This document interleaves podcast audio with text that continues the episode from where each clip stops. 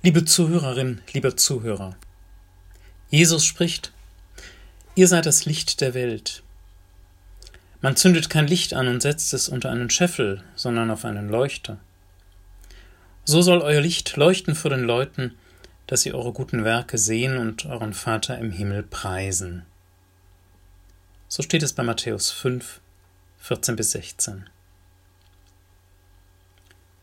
Ihr seid das Licht der Welt? Das hört sich seltsam an. Wir? Wir mit unseren ganzen Fehlern? Wir mit all unseren Schattenseiten, wir sollen Licht sein? Dabei sind wir doch oft genug nachtragend und egoistisch. Manchmal sind wir kleinkariert, ab und an haben wir unsere völlig lieblosen fünf Minuten. Soll Jesus das ernst gemeint haben? Wir sollen Licht sein? Ihr seid das Licht der Welt. Nun, das hört sich auch deswegen seltsam an, weil Jesus das ja sonst nur von sich selbst sagt. Ich bin das Licht der Welt, sagt er. Wer mir nachfolgt, wird nicht wandeln in der Finsternis, sondern wird das Licht des Lebens haben. Wie Jesus sind wir doch nun wirklich nicht, sollte man meinen. Vielleicht gibt beides zusammengenommen aber gerade Sinn wenn wir in Jesu Licht treten, wenn wir uns von seiner Ausstrahlung begeistern und mitreißen lassen, wenn wir uns von seiner Liebe beschenken lassen und in dieser Liebe leben, dann könnte es schon sein, dass wir selbst etwas davon ausstrahlen. Dann würden wir weiter verschenken, was wir bekommen haben. Wir würden gewissermaßen leuchten, weil wir Jesu Licht reflektieren. Und das meiste Leuchten in unserer Welt ist von dieser Art. Natürlich gibt es selbst leuchtende Tiere und Pflanzen, Glühwürmchen zum Beispiel. Glühbirnen und Kerzen leuchten auch selbst. Aber das meiste Leuchten überall um uns herum ist Reflexion des Sonnenlichtes. Farbig strahlende Blumen auf einer Sommerwiese, die leuchten nicht selbst. Sie werfen vom Sonnenlicht ganz intensiv ein bestimmtes Farbspektrum zurück. Auch die glühenden Augen der Katze, das Lachen des Apfels am Baum, das Leuchten bunter Fliesen an der Hauswand, all das ist Reflexion von Sonnenlicht, Weitergabe von etwas Strahlendem, das von anderswoher kommt. Vielleicht meint Jesus ja genauso etwas. Freut euch daran, dass Gott euch von ganzem Herzen liebt. Jede und jeder von euch freut euch daran. Und lasst diese Freude nicht nur in euren Kopf, in eure Augen und Ohren, sondern lasst sie auch in euer Herz. Seht zu, dass ihr wirklich fühlt, was das heißt.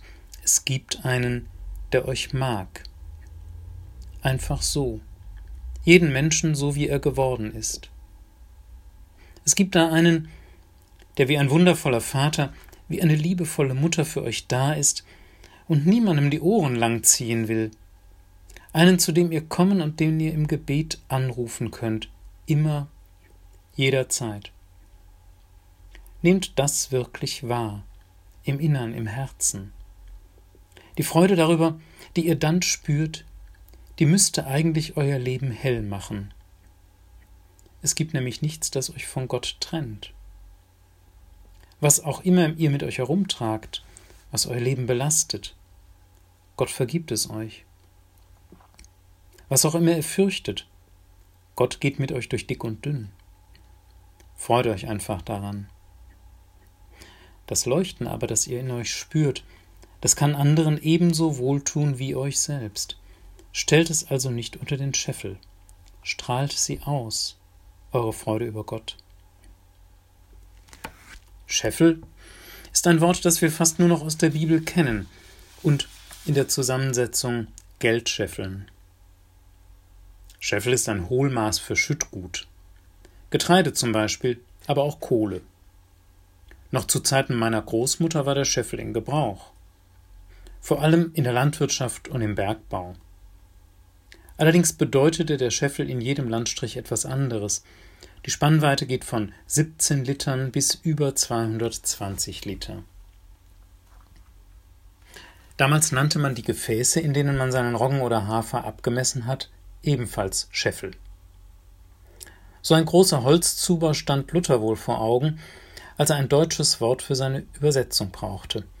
Man stellt eine Kerze nicht unter einen umgedrehten riesigen Holzeimer, damit nur ja keiner das Licht sieht, sondern auf einen Leuchter. Dazu ist das Licht schließlich da.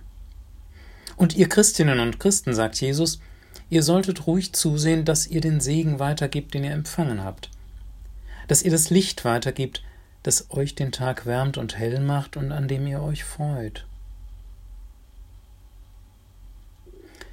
Niemand muss demnach mit seinem Licht zum Missionar werden. Niemand muss aktiv herumposaunen, schaut her, wie schön ich leuchte. Niemand braucht eigens Werbung für sein Licht zu machen. Nur unter den Scheffel stellen und es einsperren, das sollte man eben auch nicht.